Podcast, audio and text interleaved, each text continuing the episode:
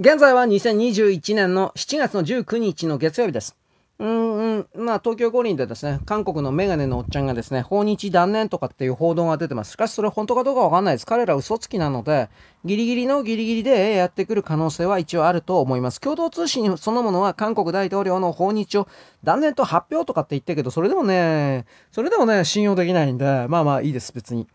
ということでですね、日本政府は彼がやってこないために様々な嫌がらせというよりも強いメッセージを出していました。やっぱりダメ押しというのは昨日だったか一昨日だったか、まあちょっと直近に、なんか韓国に来る日本大使館がわざとこれを言ったんでしょうね。ムン・ジェイン大統領の行っている外交とかうんぬんというのはオナニー政策だみたいなことを言ったそうです。だってその通りじゃん。というふうなことも言うんだけど、このことをですね、でも韓国人自身もそんなこと言ってんだけどね、だけども、いわゆるあの、左側が完全に全体を抑えてしまった韓国の言論空間に、けしからん、ブレーダー、けしからんとかって、なんか言っていたそうですけど、お前たちに言われたかねえよと。ほんで、まあ本当にそれ思うんだけど、その状況下で、それでもですね、日本に対してやってく、やっていこうとしていたこと、それは、お金がない、ワクチンがない、この2つを何とかして日本から奪い取ろうとしていたから、これも皆さん言ってますね、一般に。で、えー、我々がこれからですね、うん、危惧しなくては、予想、警戒というかね、構えていなくてはいけないのは、年末ぐらいに韓国に通貨暴落を起こすんじゃないかというふうな、まあ別に韓国が起こすわけじゃないですよ。西側の機関が、特に米国が制裁を含めてこれを仕掛けるということ。そして、韓国を貧乏にさせればですね、韓国から中国に、うん、投資されるような、投資されるようなお金がだいぶ削られるので、今の中国包囲網的な流れの中から韓国を放置するわけがないんですよ。だから制裁プラスその包囲網の一環で通貨暴落を起こすかもしれんなというのはなんとなくわかります。わからんけどね、こればっかりは。次。あのね、中国報道です。なんか東京五輪のね、コロナの対策はですね、日本国内からも中国に頼るしかないとの声が、サーチながら出てます。もう嘘だってわかりますよね。誰言ってんの？聞いて、聞いたことないですけど、中国に。なぜ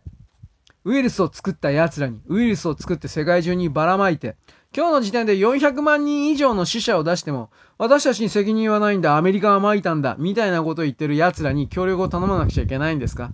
頭おかしいとしか言われないようなことをですね、自分でののと言うなよ。なんかね、まあまあまあ、公安無知であるとか悪口を言うのは結構なんですけれども、世界に対する現実認識ができてないんでしょうね。やはりそれは傲慢な海の人たちというのはどうしてもそうなってしまうのかもしれないなと一応思います。はい。まあいずれにせよですね。泣いても笑っても変な言い方ですけど、東京五輪は23日に始まります。正直盛り上がるような五輪にはならないですが、これを最後までやるということは日本国政府にとって、西側にとっては喫緊の課題になっています。それは、さっき言った通り、ウイルスをばらまいた中国には負けないぞというメッセージです。テロには屈しない。テロです、これは。テロには屈しないぞというメッセージです。また、これでですね、東京五輪をやめるということになってしまえば、テロリスト勢力になってしまった中国共産党政府というのは、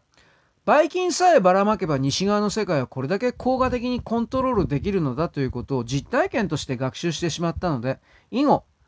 もっとひどいバイキンをばらまく、ウイルスをばらまく、やるでしょ。やらないわけがない。それをばらまくことによって取引先のですね、西側諸国が沈没していって中国自身が貧乏になっていっても構わないと思ってるので、どうも今の習近平政権というのは、そのことによって自分たちの、うん、配下企業も損するかもしれないけど、何よりも政治的敵である江沢民勢力が貧乏になるのが望ましい、そうしなくてはならないという形で動いておられるので、まあばらまくでしょう。つまりそのとばっちりを受けるのは、彼らの国内権力闘争の煽りを受けて被害を出している西側の我々各国という形になります。あなたたちがあなたたち同士でいがみ合ってりゃいいの、中国から出てこなきゃいいのになんでそんなことするんですか？というのは私私の中の正直な見方なんですが、ね、自分のことを特別な存在であるというふう、そこからなんか移動しようとしない人たちにおいては、人間の言語は通じないのかもしれないなというのは最近の私のですね、率直な思いです。従えとしか思わないような勢力。コントロールすることが当然だとしか思わない勢力。そういうのが本当にホモ・サピエンスの中に、まああるんでしょうね。我々の心の中にもそういうものはあるんだろうけれども、今ここでそれらが出てきたということは、それらに対する対処、生産、消滅、いろんな考え方あるだろうけれども、こいつらが、それらの気持ちが主人公になるような世界を作ってはもうならない。毛頭そういうことにしてはならない。というふうな大きな計画というか意図というか、そんなものが走っているのではないかなというのが私の今の世界に対しての見え方です。よろしく。ごきげんよう。